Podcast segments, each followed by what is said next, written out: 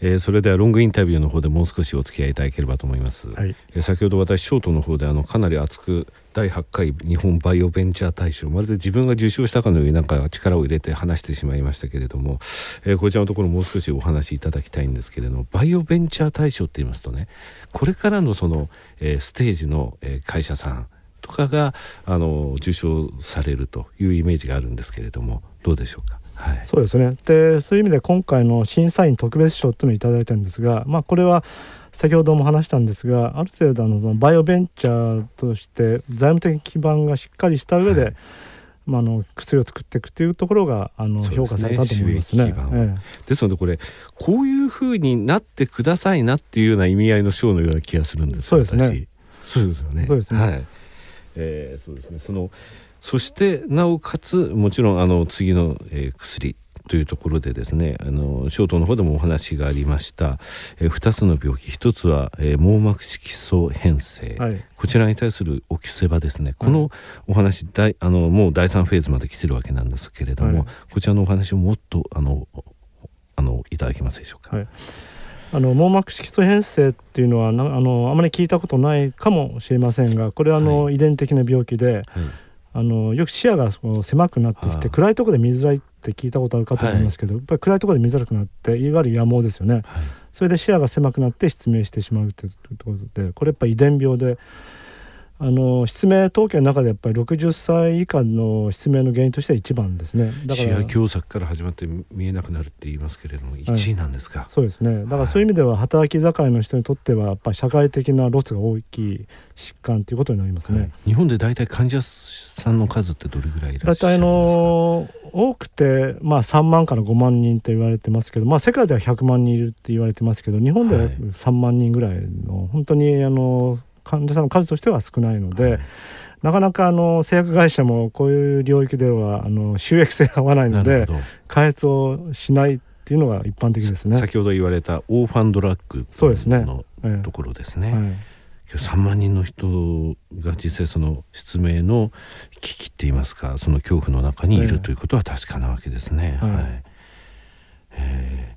あの他の国ではですね海外ではここのお薬っていうのはどうなんでしょうか、ね、全くないですね。でまああの研究レベルでやっぱ遺伝子治療とかが得られて、はい、確かに見えなかった人が見えるようになるっていうのはありますけどただ遺伝子治療っていうのはあのごく選ばれたごく一部の患者さんが、はい、まあ、あの受けられる治療ということで、ね、多くの患者さんが受けられるってわけではないのでやはり多くの患者さんが使える薬の開発っていうのがまあ、望まれてるわけですね。すね。実際その症状が始まってから、えー、のお薬ということですよね。網膜色素変性、ねはい、じゃあ世界で100万人が待ってるわけですのでそうですね。第3フェーズまで来ましたのでこれは本当に期待が高い、ね、ただまあですね。本当にもうあの思い起こすとやっぱりここまでよく来れたなっていうことが多くて、はい、やっぱりあの日本でも世界で初めてこの薬を開発するんでやはりあの国とのあの交渉とあるんですが、はい、やっぱりその目的とやっぱり何をもって患者さんにとって何をもってその薬の効果とするかっていうのが今までその治療薬がないのでね、はい、これゼロからやっぱり作り上げていったっていうのがあのあるので非常にそれは製薬会社だけでなくてやっぱり医者もそうですね。医者と患者さんがやっぱりみんな一緒になってやっぱり開発してほしいっていうものに後押しされた感じがありますね。はい、これ一つのプロジェクトとして始まったということですね。すね。えー、三感学っていうふうにで、ね、こんなことにあの今年の 2, 2月ですね、はい、あのこれ文部科学省の外郭団体で科学技術振興機構というとこから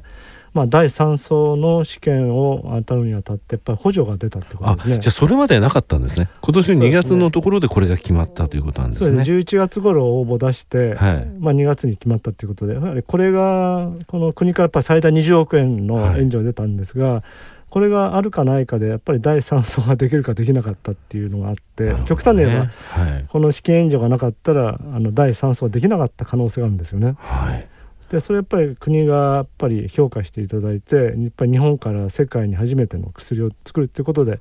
非常に評価されたんだと思うので、はい、そこはやっぱり産官学の連携がまあできたかなと思ってますね。ねこれアベノミクスの第三の矢の前ですね。直前のところに。直前ですね。はい。うん、なるほど。これあの政府変わって少しここの部分分野といいますかあの風通しが良くなったというかその新薬の開発のあの業種としては追い風だなっていう感じられることあります、ね、第3層を行うの厚生労働省の眼科団体で、はい、あの PMDA っていうのが医薬品機構ってあるんですが、そこと話し合って薬の治験をしていいかどうかって話すんですが、はい、ぱり話しててやっぱりあのそういう風通しの良さっていうのが感じられますよね。っていうのはやっぱり日本から世界に通じる薬を開発しようっていう意欲がやはり製薬会社とやっぱ国も一緒になってやる後押ししてくれるっていう風通しを感じましたよね。なるほど。とてもいいお話ですね。ショートの方でも、えー、お話したかったですね。あの私があの取材後期の方でその部分を書かせていただきますので、えー、続いてですねドライアイのお薬こちらについてもお話しいただけますか、はい、先ほどあのあのややもするとその失明する場合もあるんですよというお話ありましたけれども。一般の方はあのドライアイというとやっぱりあの、はい、オフィスで目が疲れるとか乾くっていうドライアイっていうあの考えると思いますけど実際にはあの病院に来られる患者さんで